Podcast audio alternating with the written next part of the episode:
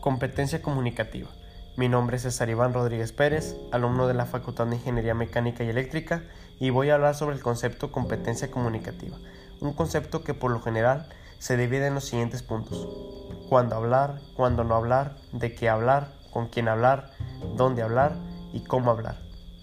La competencia comunicativa es muy importante, ya que se encuentra en cualquier ámbito de nuestras vidas, también cuando hablamos con nosotros mismos, ya sea en voz alta o mediante pensamientos. Nos comunicamos a diario, por eso hay que saber emplear esas habilidades, ya que es fundamental para el desarrollo, ya sea en los diferentes contextos como el académico, profesional, familiar y social. En lo académico empezó en el preescolar, ya que te comunicabas con tus compañeros o con los maestros. Tal vez ahí no tenías ni idea de cómo expresarte, pero lo hacías.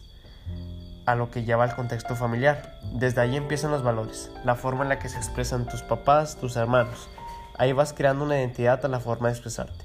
Luego viene el social, que es lo que se aplica, por ejemplo, al conocer gente, poder tener amigos, infinidad de cosas. La competencia comunicativa también se aplica de diferentes formas. Por ejemplo, en el contexto profesional no se le va a hablar de igual forma que a tus amigos, que a tus padres, ya que sería un contexto muy formal. De esta forma, la manera en la que te expresas debe ser la adecuada. Todo esto recae o tiene como base la lectura, ya que la lectura es la que ayuda a extender tu vocabulario y así mismo poder conocer más palabras para poder expresarte.